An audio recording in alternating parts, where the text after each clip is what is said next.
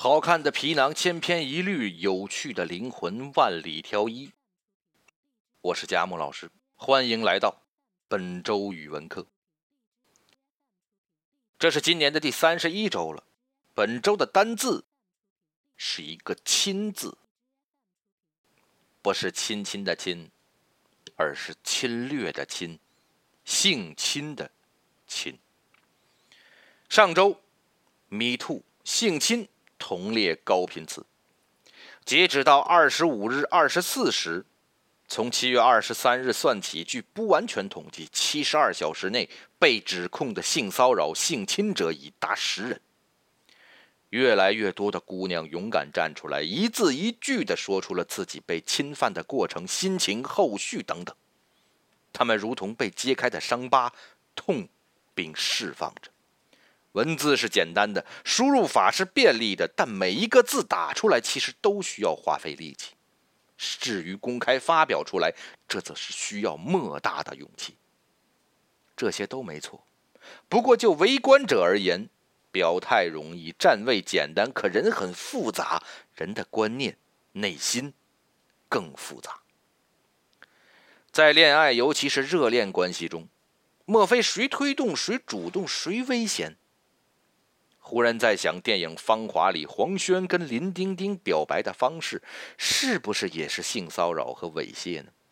至少片中组织是这样定性的。有一种说法是，男女约会时，一个男的问我可以吻你吗？是怯懦的表现，因为这意味着把推动关系更进一步的责任甩给了女性。但如果不问就吻呢？多年以后，他可能就会成为 Me Too 被曝光的素材了。在远距离群体式狂欢化公审情境中，莫非谁沾边谁倒霉？把性质非常不同的冒犯捆在一起，就令我困惑。从被暴露的案例来说，似乎有真正的强奸，而且是惯犯；有不恰当的搂搂抱抱、摸手摸腿。有短信或者言语冒犯，甚至有仅仅是源于愚蠢的性试探，把这些捆在一起进行批判，既是对真正重罪的淡化弱化，也是对轻佻自作多情等轻罪的无限抬高。法治化的意涵不仅仅是理清有罪或无罪，而是对不同罪行按比例量刑。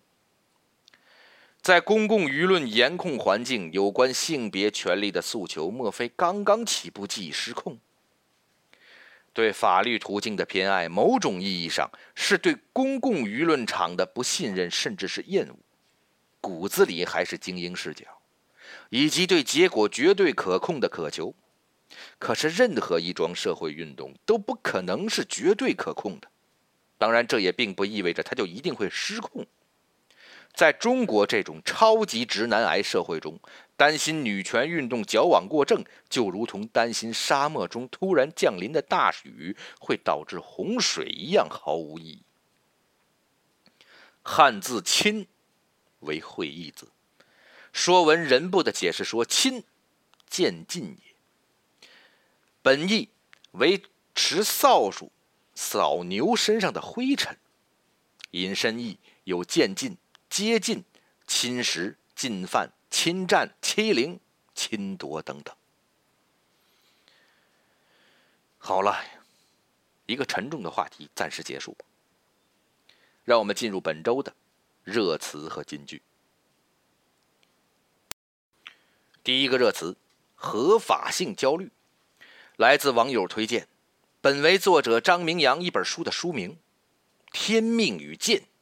帝制时代的合法性焦虑。有意思的是，那个为合法性而焦虑的本意，被我误读为我的焦虑是合法的。身处当下调堂废更信息环境，我等日日夜夜焦虑难眠，难道不是有理有据、合情合法的吗？第二个热词，治愈系，导致的治，郁闷的郁，戏剧的戏。来自作者风眼目的有关韩剧生活的报道，治愈系仿的是什么呢？仿的是熟词治愈系，治疗的治，痊愈的愈。在互联网时代，拟音修辞已经很常见了。本词的特别之处是，这个参照治愈系而来的“治愈”，竟为“治愈”创造出一个同音却完全意义相反的词儿。语言生活太鬼马了，一个借着旧瓶装新酒的动作，居然装回溢满瓶子的泪水，又苦又涩呀。第三个热词“心理中暑”，来自好友推荐，心理学熟词。本意指由夏季高温、湿热、劣质生存环境等导致的情绪波动状况。在医学诊断里，心理中暑也叫夏季情感障碍，乃至社交媒体高歌猛进。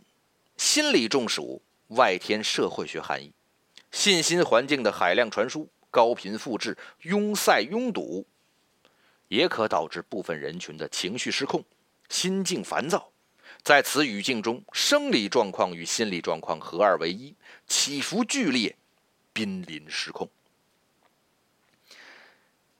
下面让我们进入本周的金句。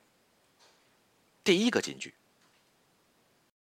好像很幸福，来自作者江天涯。本周报道，日前，两位法国姑娘以阿姨好奇者身份创办了一本名叫《迷妹》的杂志。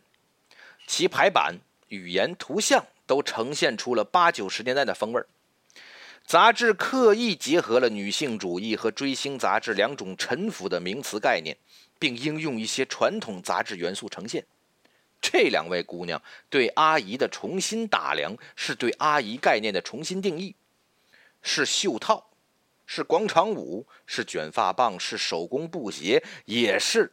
老姐妹每天见面聊一聊、跳一跳的，好像很幸福。寻此例，诸如大爷、大叔、务工人员等，均可以如法炮制，刷新刻板，重新定义。第二个金句，砍去一半儿也不过十斤。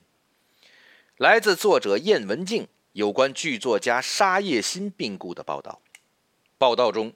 燕文静重提早年间沙先生为自己编撰小传中的一句戏言：“沙叶新曾化名少时金，少时金为沙叶新的右半边可见此人不左。砍去一半也不过十斤，又足见他无足轻重，一共只有二十斤。心理学家喜欢用渺小感一词状写人类的普遍自卑。”可在沙先生笔下，渺小被具象成了二十斤的微乎其微，这当然很残酷、很绝望，可却残得很清醒，酷的很清爽。最后一个金句：天生只能保持笑脸，没法做别的表情。来自作者乌冬有关新综艺《欢乐之城》的报道，在该秀的第二期。大张伟出演作品题为《世上最幸福的病》，他在里面饰演的是一个得了怪病的男孩，天生只能保持笑脸，没法做别的表情。但在剧情中，他面对了无情的否定和嘲笑。此小品题目意外呛到了现实语境中比比皆是的各种表，碎镜表之类的。原来这种除了微笑啥也不会。是一种病，一种幸福病。好了，在本周语文课结束的结尾，咱们呢听一段专家的论调。近日有专家指出，当气温超过三十五度感到热的不行时，应该立即向暗恋已久的人表白。专家称，倒不是高温天气表白成功率高。而是一旦对方接受了，你就赚了；而如果对方拒绝了，那你就可以感受下爱情世界的冰冷，从心灵到身体，从里到外的给自己降降温、解解暑。所以，不管表白是否成功了，都是你赚了，哈！新专家德永生。听每周语文课，听佳木老师给你讲讲汉字。